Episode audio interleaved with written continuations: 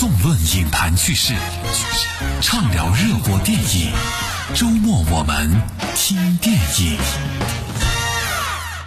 一定得选最好的黄金地段。我说的可是美金啊！雇法国设计师，建就得建最高档次的公寓，电梯直接入户，户型最小的也得四百平米，什么宽带呀、光缆呐、卫星啊，能给他接的全给他接上。楼上面有花园，楼里边有游泳池，lobby 里站一个英国管家，戴假发特绅士的那种。业主一进门，甭管有事没事都得跟人家说，May I help you？一口地道的英国伦敦腔，倍儿有面子。社区里再建一所贵族学校，教材用哈佛的，一年光学费就得几万美金。再建一所美国诊所，二十四小时候诊，就是一个字儿贵。看感冒就得花个万八千的。周围的邻居不是开宝马就是开奔驰，你要是开一日本车呀，你都不好意思跟人家打招呼。你说这样的公寓一平米你得卖多少钱？我觉得怎么着也得两千美金吧。两千美金那是成本，四千美金起。你别嫌贵，还不打折。你得研究业主的购物心理。愿意掏两千美金买房的业主根本不在乎再多掏两千。什么叫成功人士？你知道吗？成功人士就是买什么东西都买最贵的，不买最好的。所以我们做房地产的口号就是：不求最好，但求最贵。大家好，欢迎来到周末我们听电影，我是寇霞。刚才大家听到的李成儒的经典台词“不求最好，但求最贵”，出自喜剧片《大腕儿》。美国的大腕儿导演 Tyler 在北京拍摄电影，私人助理 Lucy 随行。葛优扮演的悠悠被 Lucy 请来作为 Tyler 的私人摄像师，负责给 Tyler 拍摄工作和生活的纪录片。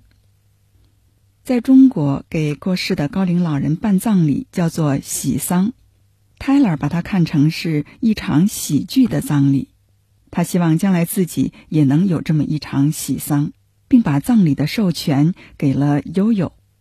悠悠和英达扮演的同学王小柱一起上演了一出策划 Tyler 葬礼的闹剧，几百万的葬礼经费一时没有着落，于是死去的 Tyler 成了一个赚钱的工具，他从头到脚被各种广告位充分的利用。本部影片成为后来商业电影植入广告的开山之作。我们进一段影片的精彩片段。柚子，哎，你这名车这车身上面能不能再给我挤一条广告的地方？我告诉你，这想法太……好几家客户不争这车身广告了。哎呀，没了！哎，车尾也没了，这个手表了，全满了，哎，就剩下车头了。大成，一下午就都卖出去了。这贴着。呃，车头就车头啊，车头我也要。你打算跟哪家啊？呃，新东方音乐唱片公司。哎，他们那张老板跟我是哥们儿，打算让他们的签约歌手在咱们的葬礼上免费演出。我告诉你，都是大红大紫的主。就那首记不记得？咱们这嘎死了一个音，就那个永不闭眼的那主题歌，记得吧？记得，哭着唱的。是不是跟咱们这这葬礼特别贴？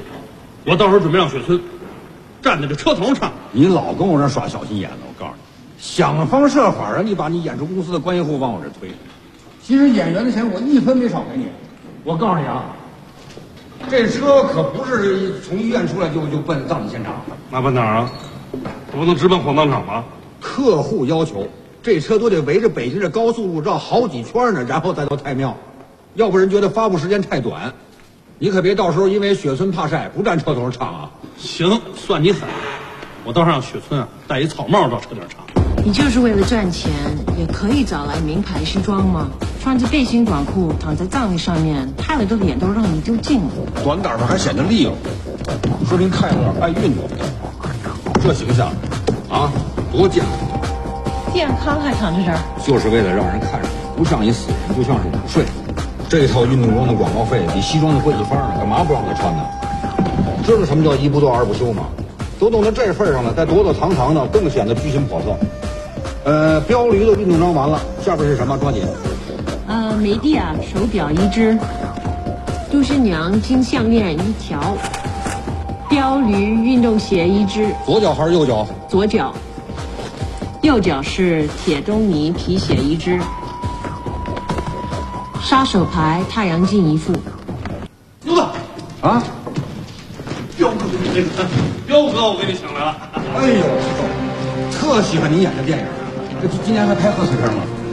哎，那个说正事儿，说正事儿啊，彪哥忙，一会儿还得进棚录那快乐总动员去呢，是吧？那咱们抓紧。王先生都跟您说了吧？挺简单的，就是在葬礼上露一面，说一句话。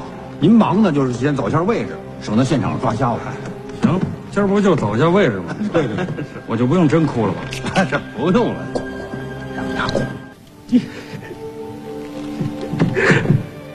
我们中国演员早就集体补过钙了，就差一步，就差一步他了，没来得及给你们美国围巾补钙，你就就差一步，就差一步，你就是因为缺钙才死的。好演员，真是好演员，说来就来，是这意思吧？亲爸爸死了，也就难受到这种程度了。我，他和他儿的感情好像给我还要深呢。废话，我给钱了。聆听经典原声，解读生活教义。这里是周末，我们听电影。上个世纪的八十年代，冯小刚从片场的美工做起，先后参与了《编辑部的故事》《大撒把》等电视剧的编剧。一九九四年开始，冯小刚担任爱情电影《永失我爱》的导演和编剧，该片是他的导演处女作。从这一年开始，一直到二零一三年，他几乎以每年一部影片的速度，先后拍摄了《甲方乙方》《大腕儿》《手机》《不见不散》《集结号》等一系列的影片。冯小刚的电影中，无论女主角怎么换，有一个人永远不变，那就是葛优。冯小刚让贺岁片这一在特殊档期上映的电影类型走入了大众的视野。他擅长拍商业片。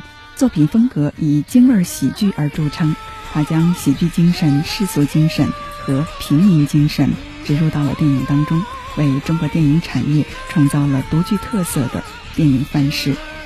更多的冯氏幽默影片，以后在节目当中会陆续的盘点。一部荒诞的影片，在王菲的《靡靡之音》当中结束我们今天的节目。大碗的片尾曲，王菲的《白痴》。